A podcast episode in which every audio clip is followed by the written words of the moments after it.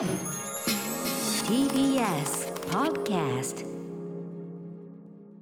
はい木曜日です。うないさんよろしくお願いします。よろしくお願いします。見ましたよ見ましたよ。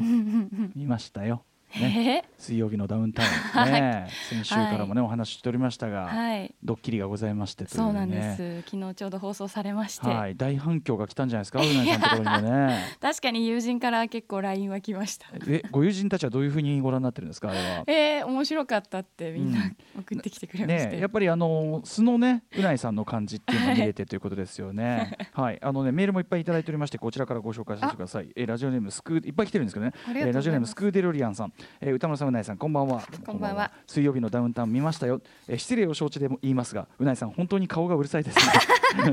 あんなに眼圧強めで驚いてくれるなんてドッキリ冥利に尽きるのではないでしょうか。うん。愛すべき永遠の小学5年生うないさんが世間に見つかってしまって 嬉しいやら寂しいやら複雑な気持ちです、えー見つかっちゃううなえさんが見つかっちゃうっていうねあたりですよね。うんあといやあねんなにカメラで寄らないでほしいですよ、うん。顔。改めてこれあのどういうドッキリだったかというとねああの、デーモン小暮さんが世を忍ぶね仮の姿まあ人間風に見える格好ではい。挨拶してくるという体で、デーモンえっ、と小山閣下さんですか、はい。デーモン小山却下さんという。キャッカさん、キャッカさん、そうです、はい。デーモン小山キャッカさん、はい、あの芸人の方をね、えっ、と、はい。モノマネの方が、その話しかけて、でもやっぱりね、その閣下のその世を忍ぶ仮の姿って、そんなやっぱ知らないからさ、そんなね。もちろんです。その私も毎週は。昼、うん昼帯でで。共演させていただいてるんですけその。文脈ですね、週一で会っている人はどうかというね、はいはいそういうことでしたよね。うん、いやーやはり世を忍ぶうん。仮の姿が、うんえっと昨日の姿でいいんですよね。昨日風なね、昨日の姿じゃないですよ。昨日はあれは却下ですから、あの。うん閣下のその世を忍ぶ仮の姿は、うんもちろんその拝見したことがないわけですよ共演していても、ええこれすごいよね。うんあのいややっぱこれだけキャリアあってあれだけ番組ね、まはい。出られてて、はい。やっぱ楽屋がからこうなんつうのかなほんほんほんのちょっとした隙とかでさ、はいはい。わ分かっちゃいそうなもんじゃない？でもやっぱそこは守られてるんですね、あのーやっぱね。皆さんがその前室みたいうんうなん。広い控室があるんですけれども、ええええそこにあの入ってくる時も、うん。もう必ず、うん。もう悪魔もうのパーフェクトな。ご容姿で本来のね、はい、本来の本来の姿で姿で。入ってきて。こあのさこんだけみんなちゃんと乗る人もいないから、ね、みんなきっちりそれをこうもうちゃんと乗るっていうね、ここがやっぱりリスペクトの表れですよね、はい。やっぱりね。うん、であの帰る時も、そのままあのほとんど例えばコメンテーターの方とか、皆さんメイク男性の方もメイクするじゃないですか、テレビ出演する際は、メイク落とされて帰るんですけど、まあもちろんですけどああの間のあの閣下はあのまんまあのまんま帰ります。出て、まあはい。どどこかで世を忍ぶ状態になるのか。よしのぶ状態に戻る。ねえ。いやっていうか世を忍ぶ状態からその素の状態ね。だからそのあの素の状態に なるのも要するにご自分で多分ねあのできるからっていうのもあるのか多な。分そうですかそういうことですよねそのあたりは私も全くわからないです。いやだからまずい SNS にも結構コメントで、ええ。え本当に見たことないんですか？っていうのをいくつかいただいたんですけど、うんうんうん。いや本当にないです。本当にないんだはいなっていうね、そこがだからまずその、あのリアルな本物のデーモン閣下のその徹底ぶりにまず俺むしろ感心しちゃいましたね、うんそこはね。本当におその通りです。うん、でさあの小山却下のねはっきり言ってあれで来られたら分かるわけないってやっぱ思うよ。だってだってにもうそもそも似せてる人が来てるんだからその後のさいろんなさあのねね。あれなんですよ。一番その番組の冒頭に、うん。いかにも業界人が集まりそうなカフェみたいな、うんうんうん。せあの場所のせ説明があったんですけど、なんか取材で。本当にうん。私入った瞬間、はい。ここって絶対芸能人が六本木ヒルズで買い物終わった後休んでそうって思ったんですよ。へえあヒルズなんだヒルズ内にあるところで。本当にちょっと隠れ家チックなカフェで、うんうんうん。あそうなんだ。奥の方に広がる。入り口は狭いのに、奥が広くて落ち着いてて。じゃあそこで取材はい、だなんつって。カフェに入った時に、うん。右手に革ジャンの, あの小山却下さんが座ってらっしゃって、うんただその時私うん。パッとあ業界人っぽい方座ってるなって思ってたんですよ。もうすでにそこでちょっと目をつけちゃってたからそう。か余計にね。でああなんか絶対あの人なんかこう業業界の方だろうな革ジャン着ててあのファッションの感じもって思ってて、で私はその雑誌のインタビューだと思い込んで、うん。あの場にいて、うんうん。で声をかけられたので、はい。まあ、それもあってもう完全に信じてしまいましたね。うん。あのやっぱ皆さんのさあのうなえさんも含めて最初すごくなんていうかな話しかけられて挨拶されてるのにこっちが分かっていないうんっていうことを、まあその不審とでもそのあちょっとなんか失礼しちゃって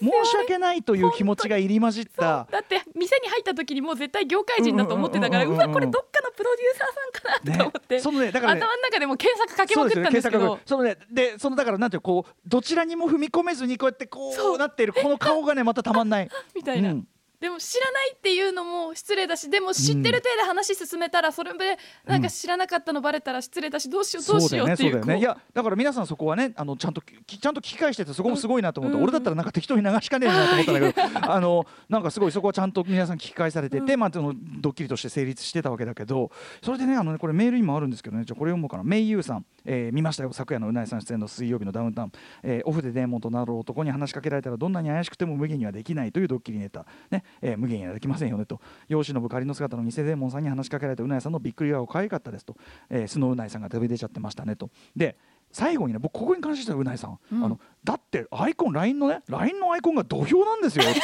うなえさんが見てたじゃん。周到なドッキリに爆笑でした、ね、広帯で共演してても素顔というか仮の姿のデーモンさんって見たことないんですかないんですよ本当に。このねでもねそのねだってアイコンが土俵ですよってこのうないさんのこれでちゃんとコーナーのオチがつくっていうかね。あそこのあそこの下りのはい。うんあの却下のところまでのはいはい。あれ見事でしたよだから本当に。いや。いやいやでもやっぱりそのスタッフさんのうん。本当に細かい、うん。その何ですかね細部のはい。徹底したそのね仕事っぷりも私はすごいなって思いました。の名前もね小暮ってなってるし、小暮にしてで 閣下は大のお相撲好きですから、ええ。ね解説までされてますから。アイコンを、でもそのやっぱどだって LINE 土俵ですよってこの あそこがねやっぱうないさんっぽい。あのねうそううないさんならこう言うであろうと僕もあ接してても思うような返しだったし。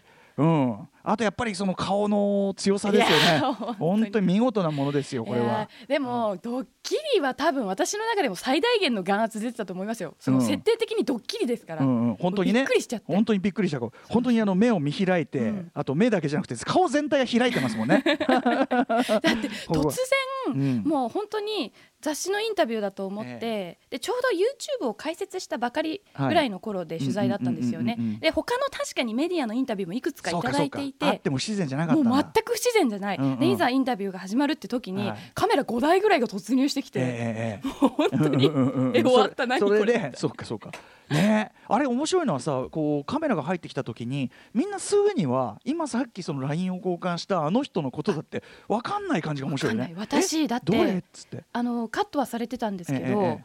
あのディレクターさんにうんうん。何の説だと思いますかって言われて、あ最初に質問されたんだ、はい、うん。で私はてっきりその雑誌の記者の方に、うん。今どなたと話してたんですかっていうふうに、うん。あの記者の方が電話で離席されてるタイミングに話しかけられて閣下に。うん閣下というか却下さんに、却下に。却下に。却下にって。うん。記者の方に、はい。今どなたとお話しされてたんですかって言われた時に、うん。言っちゃったんですよ私、うん。あのプライベートのうん。閣下が今いらっしゃってちょっとご挨拶いただいてはい。お話ししてたんですみたいなのを言っちゃって、でああやっちゃったと思って、きっとそのプライベートで芸能人に会ったら、うんあのーすぐに初対面の一人でも話しちゃう説だと思って、うんうんうん。私局の人間なのにほどね。プライバシーとかそういう管理リスク管理してないうわやばいと思って。そうかそういうこと。あ漏らえ漏らしちゃったっていうところだと思った芸能人に会ったらうん。言っちゃう説ですか？って言ったら、うんうん。違いますって言われて、うんうんうんだから本当に信じてたってもう閣ことだよね。下だと思ってました。いやそれはしょうがないよ その逆にそこでさあんまり分かっちゃうようだったら小山却下もさそれはだってね。それで仕事してるわけだからさ。うんいやいやいやよかったですよだからね。でもちゃんとねあのあのなんていうかないわゆる TBS アナウンサーとしてのちゃんとね LINE も守ってましたよ私は。守れてましたか？守れてる守れてる守れてる。うん。あのだからうないさんらしさとちゃんとしてるとこそしてちゃんとオチもついてもう見事なもん。あよかった。俺いや編集が良かったんですけど、うん、いやいやいやもう俺だったらもっと普通にただの挙動不審になっちゃったりとかね普通やっぱあんなねリアクションさ本当に驚いたりしたらやっぱ本当に挙動不審になっちゃったりあとなんかへ変に逆ギレしちゃったりとかなんか変な風になっちゃいそう俺、うん、だからさすが。でも多分あお相手がやっぱり閣下だと思い込んでたっていうのもあると、あるかとは思いますね。ちょちょっとかしこまっていたというかね、うんそれはね。あとやっぱその閣下のリスペクトされぶりというかね、そこですかね。いや本当にあの面白かったです。ありがとうございました。といったあたりで行ってみましょうか。アフターシックスジャンクション After Six Junction.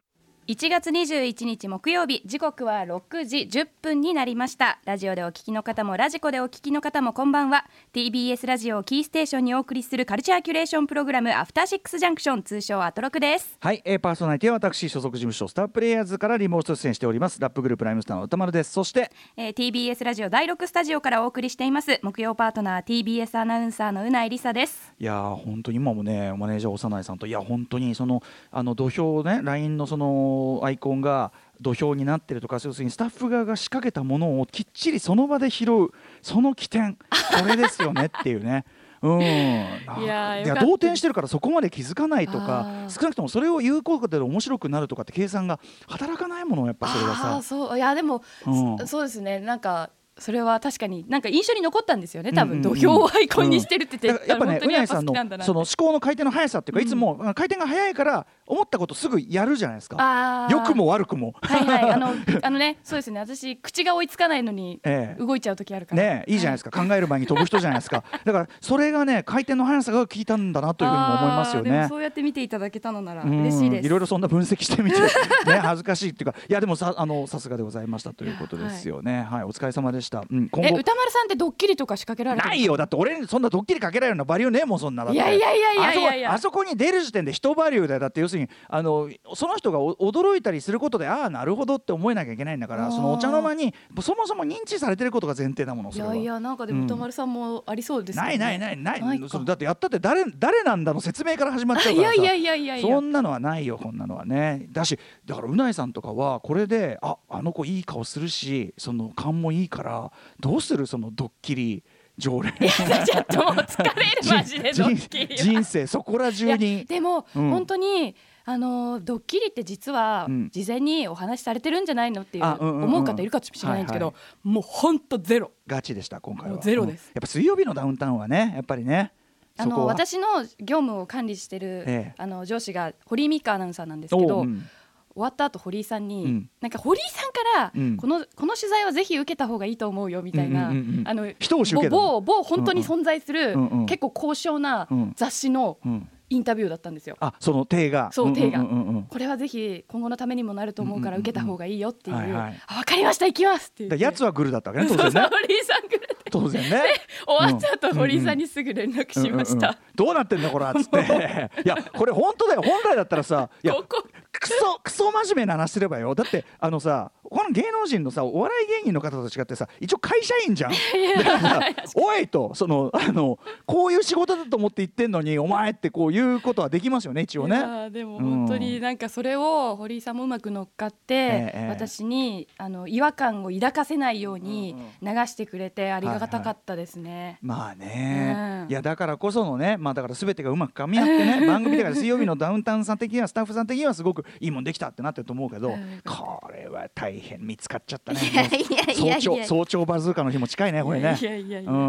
はいということでお疲れ様でござありがいました。とうございました。えー世の中的にはねそんなね、うん。えっと今日のので言いますとやっぱりねあのアメリカ大統領ジョー・バイデンがね就任式というのがまあ無事ね、まあいろいろ懸念されてましたけど、うん。もちろん厳戒態勢の中とかありましたけど、あの昨夜長原さんにね直前のあれでシカゴからのレポートみたいなので緊迫した状況をアメリカの中のお伝えいただきましたけど、あのーまあ地味めにやるんじゃないかなんてね、うん。言われてましたけど、まあもちろんあの観観客はね監修はいつもみたいには入れてないけどもなかなかねあのパフォーマンスもいろいろあねレデったりして。ィー・ガガさんとかも。ジェニファー・ロペス、レディー・ガガがあってとかね、ガース・ブルックスがアメージング・グレイスを歌うとかあったんだけど、中でも、えっと、これ、カルチャーニュースとして、これね、あの我がスタッフがですね、ピックアップしているのは、えっと、ま、なんか就任式ではですね、アメリカの大統領就任式は、詩人が自作を朗読するという伝統なんですって、これは。うーん。うん。だからやっぱりその、アメリカというか、英語圏における、まあ、まず詩というものの立ち位置、そしてあと、朗読文化ですよね。うんあのスピーチとか朗読とか、その口に出して言葉をこうや発することというかそれ自体のそのパフォーマンスそのものの